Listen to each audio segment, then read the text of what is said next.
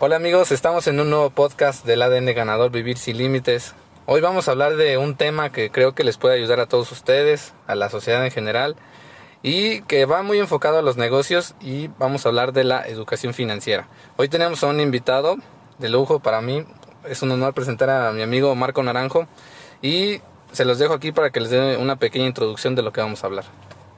Hola, espero que estén muy bien. Yo agradecido y honrado de que me hayan invitado a un espacio donde podemos platicar, deliberar, compartir y conocer sobre temas que son importantes para todas las personas que quieren emprender, que quieren mejorar su condición económica o simplemente personas que quieran aprender, no exclusivamente jóvenes, sino la sociedad en general, ¿no? Saludo a Emilio y le agradezco otra vez. Gracias. Eh, también, como ya saben, pues lo primero que debemos de hacer es conocer a nuestro amigo y se los dejo aquí para que nos platique un poco más de lo que él hace. Bueno, pues mi nombre es Marco Antonio Naranjo Ramírez, tengo 23 años, estudié la carrera de Relaciones Internacionales en la Facultad de Ciencias Políticas y Sociales de la UNAM. Esa facultad ha dado varios personajes notables, como nuestro presidente Andrés Manuel López Obrador. No me gusta presumirlo. la verdad, yo sé que no es tan una persona tan notable, pero bueno, hay otras personas, ¿no? Eh, sí, claro. Yo eh, estoy haciendo actualmente una investigación, una tesis de licenciatura sobre finanzas internacionales, sobre un, una cuestión que se da en la, en la economía internacional que se llama la financiarización. No vamos a hablar de ese tema. Eh, hice, bueno, he trabajado, trabajé para el CONACIT, para una investigadora de nivel 3 que a su vez tenía una revista que se llama Hola Financiera, que se trataba temas también de coyuntura eh, de finanzas internacionales, economía internacional, políticas públicas, etcétera. Y yo estuve con ella en esa revista también. Después eh, estuve también como becario en el Banco Nacional de Comercio Exterior, que es una banca de empresas, no es una banca comercial como Santander, no es una banca de empresas.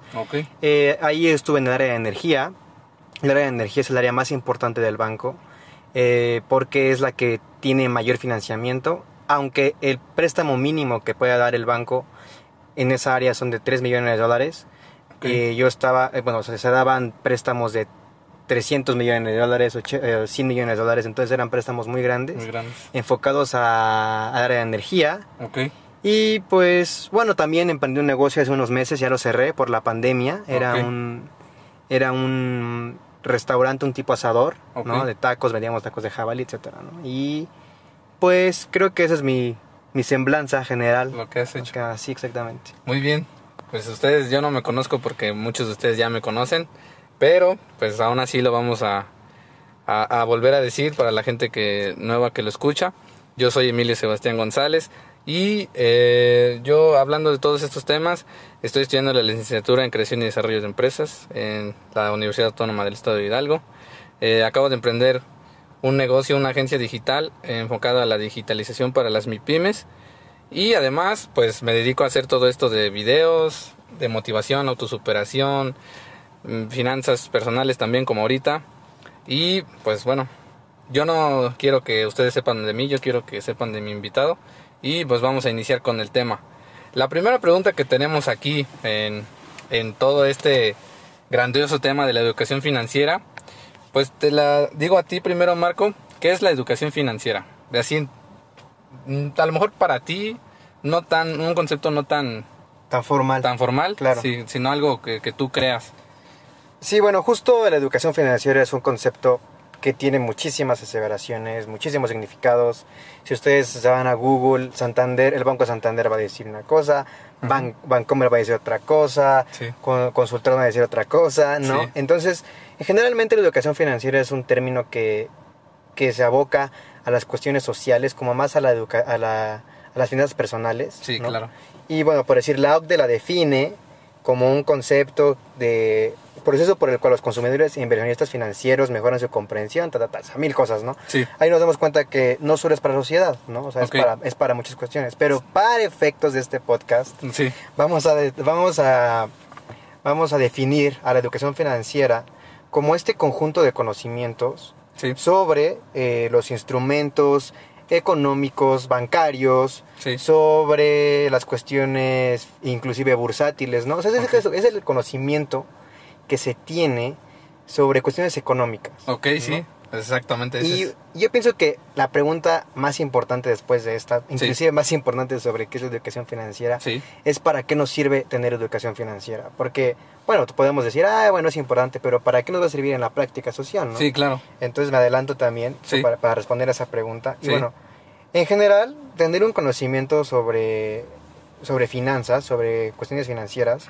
nos sirve para administrarnos mejor, No, sí, sí, tener un mejor desarrollo, no solo económico, sino personal. Ya saben Sí. que si nuestra economía está bien, pues podemos este, mejorar muchos aspectos de nuestra vida, sí, ¿no? Economía personal. sí, También para satisfacer mejor nuestras necesidades y cumplir nuestros objetivos, ¿no? Porque, o sea, y pueden ser de todo tipo, no sé, muchos de ustedes quieren comprar un celular nuevo, una casa nueva, unos ya más ambiciosos quieren emprender un negocio, sí, ¿no? Uy, Y, bueno, sí, esto es un poco complicado si nosotros no tenemos conocimiento sobre las cuestiones este, financieras, sobre no, si no tenemos como tener una educación financiera, si no formal, eh, pues al menos... Inclusive básica. Exactamente, ¿no? Ajá. inclusive básica, ¿no? Porque eso es lo más importante que ahorita lo vamos a platicar en una pregunta más ah, adelante. Pero, este, básicamente esto que nos está comentando Marco, pues es, es lo que, lo que es la educación financiera. Eh, ya se adelantó él a la segunda pregunta. Creo que nos estamos viendo también en esa misma pregunta. Lo más importante en todo esto, hablando en el contexto que estamos en nuestro país, eh, hablando de nuestra historia, de nuestro pasado, yo creo que es muy importante que hasta en los presidentes que tuvimos después de la independencia, todo lo que siempre hemos carecido en México y en América Latina es de la educación financiera. Siempre, siempre, es, la historia nos lo marca, nuestros presidentes nos lo han demostrado, no necesitas este, de a lo mejor tener una licenciatura en economía para saber educación financiera, pero la gente, yo creo que la sociedad en general, piensa que el cuidar su dinero es algo como irrelevante, o el hacer buenas inversiones o hacer buenas compras es algo irrelevante. Y es, eso nos lleva a la pregunta de, ¿en México hay educación financiera? ¿Tú qué opinas, Marco? Pues eso es una pregunta un poco complicada, ¿no? Primero, ¿cómo delimitas la educación financiera? ¿Cómo delimitas si tú tienes educación financiera?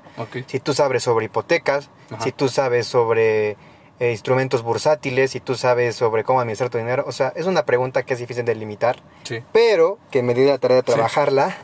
Este, y a pesar de que hay algunos, algunos temas, algunas pruebas, exámenes que han trabajado pues el INEGI por medio de la encuesta nacional de inclusión financiera, que ha trabajado también inclusive la OCDE con las pruebas PISAS, como tal no hay una pregunta y no vas a encontrar todo en internet. Mm. ¿Hay educación financiera en México o en tal país? No. ¿Por qué no? Pero aquí nos dimos la tarea de delimitarla. Sí. Y bueno, eh, como tú dices, efectivamente podemos ver, inclusive en cuestiones ya políticas, de que los gobernantes no tienen un buen conocimiento sobre cuestiones económicas, ¿no? Sí. más ahorita con el presidente And- Andrés Manuel López Obrador, claro que no, no queremos aquí tocar tampoco tintes No, políticos, No somos de ese. ¿No? No. pero bueno, o sea, son cuestiones importantes. Sí. Y para delimitar esta, esta pregunta, para, y también delimitar la respuesta, sí me gustaría decir que tan solo en Estados Unidos, Sí. ¿no? Eh, en- es obligatorio Sí. en 17 estados, según el Council for Economic Education, Sí. que tengan educación financiera. ¿no? O sea, en, o sea, en Estados Unidos, para, para 17 estados, a fuerzas tienen que dar a los estudiantes educación financiera. Sí, de cajón. Ajá, pero en Estados Unidos, 47 estados tienen cursos que van desde kinder para enseñarles a los niños educación financiera. Desde niños. O sea, no es obligatorio, pero están disponibles, ¿no? Sí. Y que va desde finanzas personales. Sí. A los niños les enseñan cómo administrar su dinero, que tienen las manzanitas, este, cómo cuidarlas, etcétera. Sí. Y ya cuestiones más complicadas sobre cómo se maneja la hipoteca, cómo se maneja la bolsa de valores. Ok. Pero hay esa opción, Sí. ¿no? Y también en Reino Unido, desde el 2014, es obligatorio la educación financiera en todas las escuelas sin excepción. Ok. Tomando en cuenta esta, esta cuestión de los otros países, ¿no? Sí. De, la, de la otredad. Sí. sí, También me gustaría mencionar que la OCDE hizo una... La, la que hace la prueba PISA, ¿no? Sobre con- conocimientos de educación en la sociedad, en los niños. Ok. Y eso también un eh, hizo un estudio que acaban de implementar apenas en el 2015, me parece, para calificar cuánto la gente sabe de educación financiera, ¿no? ¿Cuánto, cuánto conocimiento posee sobre educación financiera más bien? Sí. Y lamento informarles que México es, de la, de la G, esta, esta, este estudio solo fue para países de la G20, Ok. y México es el cuarto, inclusive inclu- en el tercer lugar en países que menos conocimiento poseen sobre educación financiera, bueno, que tienen peor educación financiera. Sí. Y también mencionar que México, o sea, en la, en la- en la encuesta nacional de inclusión financiera, dicen que el me- 60% de, de los mexicanos son los que ahorran. O sea, hay un Ok. 30%, un, perdón, un 40% que no. Sí, Pero de ese, de ese 60% que aceptó que ahorra, o Sí. que tiene, un- o que tiene un guardadito. o, o que tiene, ajá, exacto, o que, o que consume, o que tiene como, ¿cómo decirlo? Pues un presupuesto y cómo Ah, lo hace ok. todo eso, ese 60%, Sí. solo el 40% de ese 60 lo hace mental. Ajá, o Ajá, sea, entonces, sí. este, ¿qué, ¿de qué estás diciendo ahí? Que Sí. ese 60 es mucho menor, ¿no? Sí, como- Porque yo te pregunto a ti, oye, este, ¿tú administras bien tus gastos? Ah, sí, lo tengo en la mente, o sea. No es verdad, ¿no? Sí. O sea, no hay que engañarnos. Sí, no, claro, tienes completamente Entonces, mi pregunta es, ¿en serio la gente tiene un conocimiento, en México se tiene una- un conocimiento o se tiene educación financiera? También para delimitar esta, esta respuesta, trabajé el tema de el uso de tarjetas de débito, el uso de efectivo, el Claro. uso de crédito, Es algo muy importante. que también es, es como una cuestión, una ala de la educación financiera, Sí. donde el mexicano usa su tarjeta una vez por mes. ¿No? En, en cont- en contraposición de otros países como Costa Rica, que se llega a usar hasta 47 veces al año. En otros países, en Colombia, me parece, no, no les voy a mentir, no recuerdo si es Colombia, pero otros países de Latinoamérica Sí. se llega a usar 37 veces al año, otros Sí. 68 veces al año. Entonces, en México, solo una vez al año. Y también que 9 de cada 10 transacciones que se hacen en el país son en efectivo. Ok. Y 88% de la población, también según este mismo estudio, Ujú. del informe Minsight, En Sobre- 2018, ¿verdad? ajá, Ajá.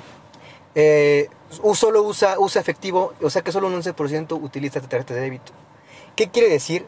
Que a la gente le da miedo usar tarjetas de débito, Ah, exactamente. que a la gente le da miedo eh, comprar en internet Sí. y que toda la gente prefiere guardar su dinero en, como tú dijiste, en el colchón, en la estufa, Sí. en mil lugares antes que en el banco. Y es una problemática muy grande porque si es, aparte de que es más riesgoso, ¿no? El dinero se deprecia mucho más rápido y, bueno, se deprecia en contraposición cuando le metes un fondo de, de ahorro, un fondo de inversión en el banco. Ok.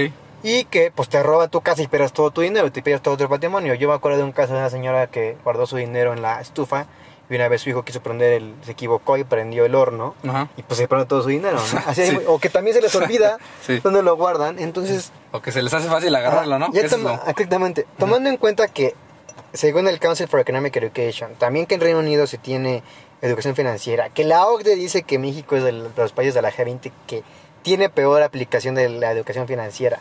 Y con el informe de Minsight y la encuesta nacional de inclusión financiera, sí podemos decir, o sea, Sí. ahora sí ya podemos decir, Sí, ¿no? con argumentos. Exactamente, que no vamos a encontrar en internet. Que Sí. en México no hay una buena educación financiera. Y no hay educación financiera. No hay. No hay, porque, como tú dijiste, culturalmente en, otras, en otros países, eh, como puede ser India, como puede ser China, como puede ser Suiza, como puede ser Japón, Japón. que son los, los lugares donde la gente más ahorra dinero. Sí. ¿Qué nos dice eso? Que pues eh, eh, en su familia se les enseñan la cultura del ahorro, ¿no? Ajá, Y exactamente. aquí en México no hay cultura del ahorro, tan No. solo pues eh, hay, hay apoyos ahorita que está dando el presidente Andrés Manuel, que hay sí yo comparto que es una buena una buena medida, que se le dé dinero a, los, a la gente de tercera edad, a los gerontes, Ok. porque no tienen, no tienen cómo sobrevivir. Sí, o sea, sí. ¿cuánta gente está en el abandono?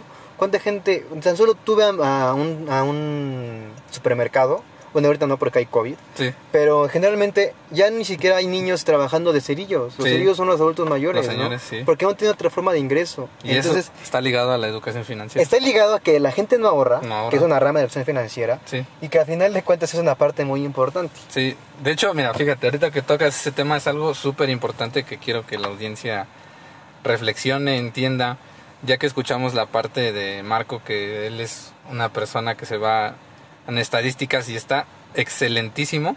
Ahora vamos, ahora lo voy a, a- como complementar yo con la parte como más mental que tenemos, que cultural. Yo creo que hasta ustedes mismos se pueden dar cuenta que en su familia ¿Qué es lo que les han dicho alguna vez sus papás? No, pues ya trabaja para que me mantengas. No, pues ya cuando seas grande, este, tal cosa. A lo mejor lo dicen de broma, ¿no? A lo mejor te Como lo que entre broma y broma, Ajá, ya para que, como ¿no? exactamente, como que bajita la mano Sí. te dicen, hijo, Sí, pues estoy gastando todo en ti, por favor, ahí te encargo para el futuro", exactamente. ¿no? Y eso es, eso es algo que yo escuché en, en un video de Diego Dreyfus, que él nos decía que, que por qué uno tiene que sacrificar todo para, para, ¿cómo se podría decir? Pues a lo mejor para satisfacer las necesidades de tu, hasta de tus padres, ¿no? Porque, no, a ver, no vamos a decir, para que no vayan a empezar a decir aquí que no queremos a nuestros papás o cosas así, no. El, el, Pero debería lo- ser opción, ¿no? Ajá. Debería ser opción y no obligación. Exactamente. A lo que se refiere él, bueno, lo que él nos quiere decir y yo lo interpreto así, es que si, si tu papá sacrificó la vida por ti y se chingó el lomo y hizo lo que tuvo que hacer para mantenerte, pues bueno, fue la decisión de tu papá y de tu mamá en su momento. Ellos quisieron tenerte, ellos quisieron procrearte, cuidarte y poseer todo lo que... Pero ahora entramos en una cuestión muy cultural de lo que estamos hablando y, y va muy ligado a la educación financiera porque tú en un futuro, a lo mejor cuando tengas 40, 30 años, si, si, si, si nos va bien, si tus papás están sanos y todo, tú vas a tener que estar manteniendo a tus papás. Y no es un peso, no es un peso, porque pues obviamente los debes de querer y los debes de respetar. Pero tú, tú como persona reflexiva ya que vas a crecer, tú sí busca que en un futuro tus, tus, tus hijos no tengan que preocuparse por ti. Que, que, que tu familia no tenga que preocuparse por ti, tal vez monetariamente. De salud es otro tema.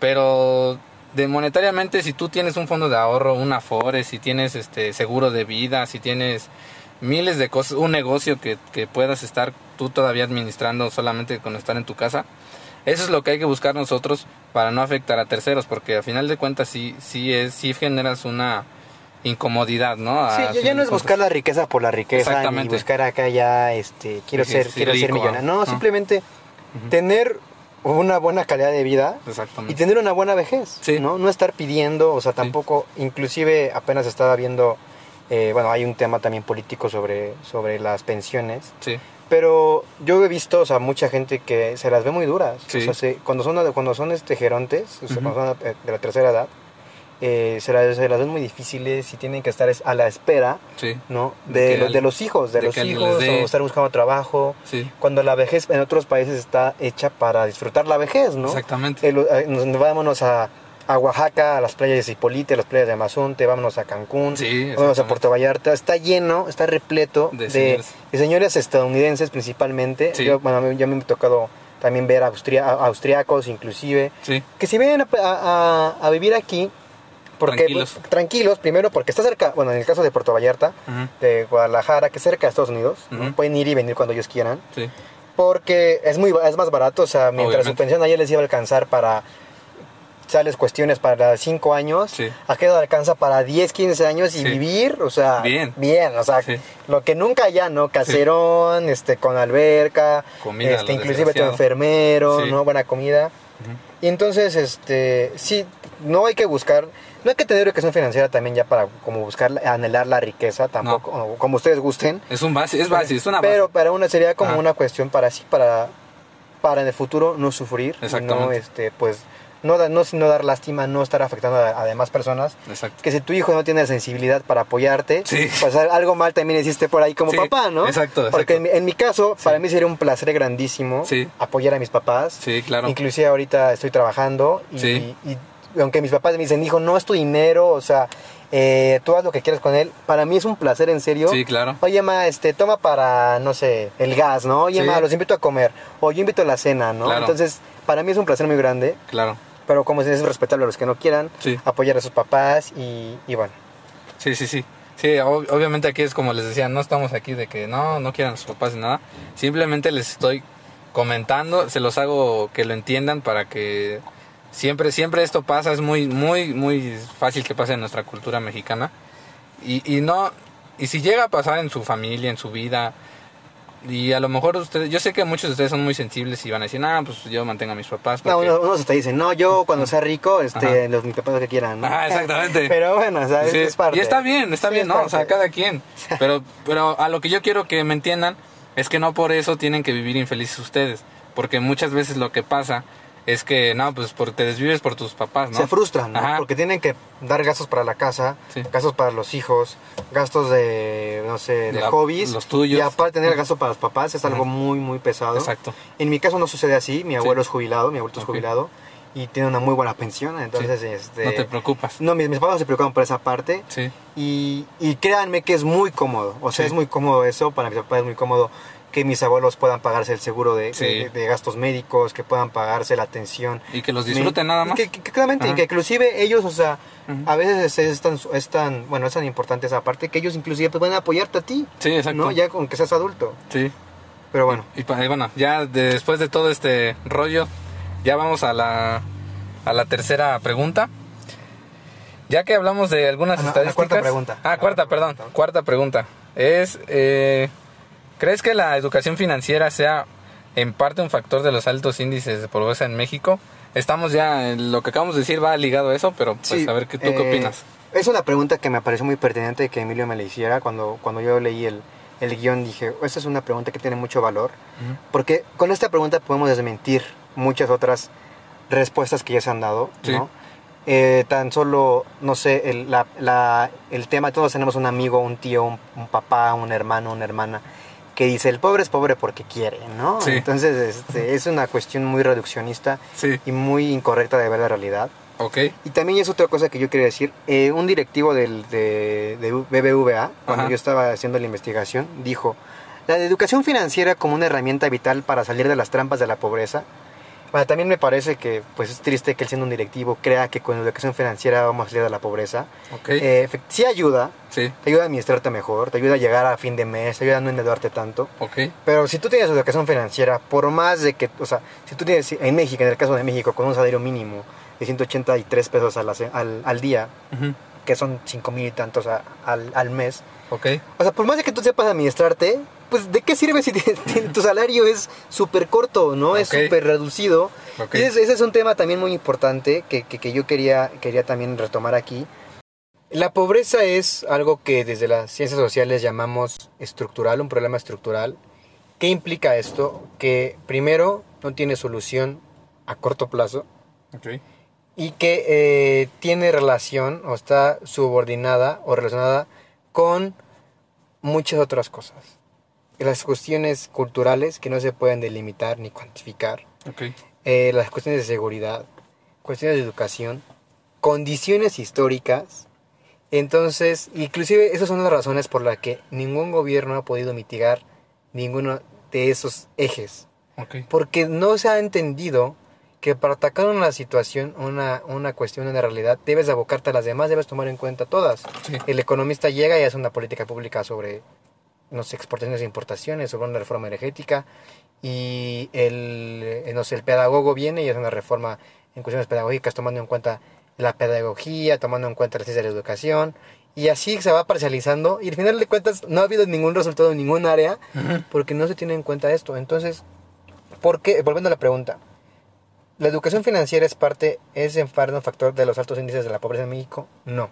No. No, porque inclusive si en México tú dieras 20 cursos, 100 cursos a todos, desde primaria como en Reino Unido y como en Estados Unidos y en otros países de la Unión Europea, si tú vas y implementas una política pública donde se le van a dar cursos a todos los estudiantes de educación financiera desde kinder a, preparatoria, universidad, y van a llevar cómo es, un- qué es una hipoteca, qué es un crédito, qué es este, el ahorro, cómo ahorrar, etcétera, no va a funcionar porque al final de cuentas ese joven va a salir, no va a tener trabajo y va a ganar muy poco dinero. ¿Y qué va a administrar? ¿Su pobreza? O sea, ¿qué, qué es lo que va a hacer, no? Sí, sí, sí. Oye, este padre, los 800 pesos que nos quedan para la semana. ¿qué te parece si el, el 30%, que son 240 pesos, lo guardamos para un ahorro? Y en un año vamos a tener los 400 pesos para comprar una parte de la tele o para comprar este un comal y ponernos a vender en, en caso de Tulancingo enchiladas. O sea, no, son, son sueños, ¿sabes? Son Ok. este el comentario el pobre es pobre porque quiere es un comentario cegado Ok. por eh, ignorancia, Ok. por falta de estudio, porque la pobreza es una cosa que se debe de es un, es un problema que se debe de estudiar Ok. a fondo. O sea, hay economistas que tardan años y años en estudiar la pobreza y cómo mitigarla y se han equivocado para que alguien venga y diga, la pobreza es una cuestión mental, la pobreza es una cuestión de que la gente no quiere echarle ganas, la cuestión... No, o sea, es muy complicado y es... Están en contra de nosotros, amigos. No, y es respetable. Quiero que sepan que Emilio y yo, este, este, Ya hablamos. eh, no, eh, disentimos en muchas cosas. Y, y creo que también la invitación que él me hizo y que yo acepté es justo para poner a debate esto. Exactamente. O sea, ¿qué vamos a... ¿Qué, qué, qué, qué lugar, a dónde quieres ir. Él va a decirles muchas cosas sobre los negocios que tiene mucha razón. Y yo voy a decirles muchas cosas sobre la pobreza que también tengo razón, ¿no? Claro. Y yo me voy a equivocar cuando hable de unos temas y él también. Sí, exactamente. Y, y creo que a final de cuentas la información está para que cada quien elija qué le parece más y qué le funciona más. Exactamente. O inclusive probar las dos. Sí, ¿no? exactamente. O Usar lo... Y sabes qué, me gusta lo que dice Marco de esta parte, me gusta. Ajá, eh. Pero también estoy de acuerdo con Emilio en esta parte. Y después vamos a, vamos a hacer un debate. Un debate. En lo que inclusive podemos invitar a personas, ¿no? A, a gente que, que comparta tus ideas. Y que compartan las tuyas. Exactamente, entonces... Para este, que- Pero vamos a hacer la respuesta para esa pregunta. Ya, y vamos con las 5. Yo creo que va a ser nuestra última pregunta. Eh, el emprendedurismo, ¿tú crees, Marco, que el emprendedurismo se ve afectado por esta situación? Bueno, por la cuestión de la pobreza, obviamente sí, pero creo que aquí la pregunta es sobre la Educación. el- la educación financiera. Fíjate que ahí sí, es- pienso que tiene mucha relación. Si tú quieres emprender y no tienes conocimiento de los temas que ya repetí cinco veces, hipotecas, salarios, impuestos, Ahorro. ahorro, inversión, gasto, ingreso, eh, eh, ¿qué otra cuestión? Pues ingreso bruto, ingreso neto. ¿Cuándo? Sí, pues cuándo, ¿no? Que mucha gente sí lo ha hecho. Sí, sí, sí. Que mucha gente sí ha tenido mu- mucho éxito en sus negocios sin saber todas estas cosas. Sí, claro. Y han aplicado, pero en general ahorita sí es menester, Sí. es necesario, es imprescindible tener educación financiera para, para poder más o menos sobrellevar un negocio. Porque yo te lo digo, yo cuando, cuando emprendí mi negocio, mi mamá siendo contadora, yo siendo universitario, mi Sí. hermano estudiando economía, te presentan problemas que no previste, Sí, claro. ¿sabes? Cosas que ya debes de do- dominar y que en la praxis es, son este, complicadas, ¿no? Sí. Entonces yo sí pienso, y más bien no, eh, argumento que para emprender se tiene que tener un poquito De educación. financiera. Y, y fíjense, este Marco y yo eh, estábamos comentando, él ya tuvo un fracaso en negocio y yo también. No, no, también. no, perdón, perdón, no fracasé, o sea, lo cerré por la pandemia, pero estaba espontando muy bien. Ujú. Bueno, sí se puede catalogar como un fracaso porque no sobrevivió la pandemia, ¿no? Ok, sí. Entonces, pero... Bueno, solo era eso. yo lo catalogo así porque, digo, no sé. Yo, No, por pues, ejemplo. gracias.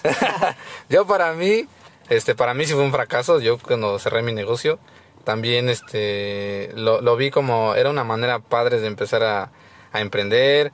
Pero, aquí sí les quiero comentar algo. Tuve mucha ausencia de educación financiera también yo, en ese momento. Porque lo empecé hace un año, hace como dos años, no, hace como un año más o menos. Y este, y, y yo lo hice con mi instinto. Dije, lo voy a hacer y chingue su madre. Y lo que salga. Y así lo hice, lo monté todo, junté el dinero, pedí hasta un préstamo pequeño, no grande, y lo pagué. Este, después, obviamente, por cuestiones que les comento financieras, empecé a contratar a una, una chava porque yo me iba a ir a la escuela a estudiar. Y, y pues ahí fue cuando el negocio empezó a ir mal, empezó a números, puros números rojos. ¿Ah, y sí? pues ¿Te obviamente. robaban? No, no, no. Pero pues no, o sea, yo no. La hice- chava está escuchando esto. Devuelve el dinero, por favor, Emilio. no hice una buena planeación estratégica y es algo de que hablé ayer en mi live de Facebook, que por cierto pueden meterse si gustan. No hice una buena planeación estratégica y ese es uno de los errores de nosotros los emprendedores. Que una, no hay que irse al extremo. Planeas demasiado, no te van a salir las cosas como esperas. Planeas poco o no planeas nada, muy probablemente te vayan a salir Es que, es que muchísimos la, edu- la imprevistos. educación financiera no creo que también vaya enfocada como la planeación, sino más bien a la administración. Ajá. Ah, como que es importante tener en cuenta a dónde quieres llegar y- esas cuestiones, pero es más como de la realidad tangible, o sea, del presente. Ok. ¿no? La educación financiera es sobre eso. ¿Cuánto tengo? ¿Cuánto ¿Cómo puedo? se va a invertir? ¿Cuánto puedo gastar? ¿A dónde voy a invertir? Tiene más que ver no con la planeación a futuro, sino más con la planeación al futuro próximo, al presente Como mañana. Exactamente, ¿no? Entonces, y bueno, rapidísimo quería tocar, no nos iba a dar tiempo, pero la quiero tocar. La última pregunta. Sí. ¿Cuál crees que es el factor que más detenga a los jóvenes emprendedores eh, y que se va relacionado con todo esto de, del emprende- emprendedurismo? Sí. Eh, yo pienso que depende del giro, son los problemas. No podemos, sí podemos encontrar generalidades, Ok.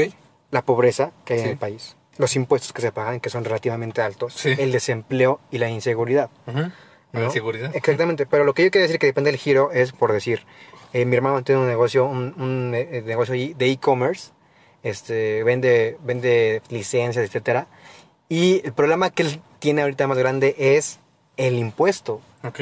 que no se no lo contemplaron las plataformas digitales y ahora lo están cobrando y cobran cobran una comisión grandísima y aparte están cobrando el impuesto. Entonces mi hermano, o sea, de un producto de que él, no se pongamos un ejemplo, le cuesta mil pesos, está pagando de comisión 300 pesos, o sea, 1300, más el envío, otros 100 pesos, 1400, más el impuesto que es el 30% Y más de- el- y, más- y el IVA, entonces ya Más. sé que ya no gana nada, o sea, pierde. Ajá. Vender en e-commerce es perder. Ahorita ¿no? sí, sí. Entonces, importar de China es otra cuestión también que tiene muchas problemáticas. Yo pienso que depende el giro, Sí, que es el problema que tiene cada joven para emprender o cada persona para emprender. sí, claro. Y, pero que sí hay generalidades, la pobreza, el impuesto, lo que ya dije, Sí, y que también se le ha dado vuelta en la actualidad, por decir, con los que, los que ahorita en- en- con la pandemia han implementado negocios por Instagram, Ujú. este, ropa de segunda mano, brownies, que le han dado vuelta a todas esas problemáticas, ¿no? Pero eso se discutirá en, En otro, otro momento, en otro Sí. momento, ¿no? Y bueno, este, pues este ha sido un podcast muy productivo. Creo que hemos aprendido muchas cosas. Debatimos puntos de vista muy diferentes, Marco y yo. Creo que eh, en otro, en otra ocasión tendremos un live en Facebook donde nos pondremos a debatir de estos temas, de unos más interesantes de los negocios específicamente. Y bueno, pues les doy las gracias si llegaron hasta el final de este podcast. Estoy muy contento de que estén aquí, de que nos ayuden, que ayuden a crecer esto. Y pues bueno, quédense con la- el criterio que les guste más. La sí educación financiera, la no educación financiera, o cuáles argumentos conlleva el ser rico, el ser pobre. De ahí los dejamos a su criterio. Este fue el ADN ganador, Vivir sin Límites. Nos vemos en la próxima.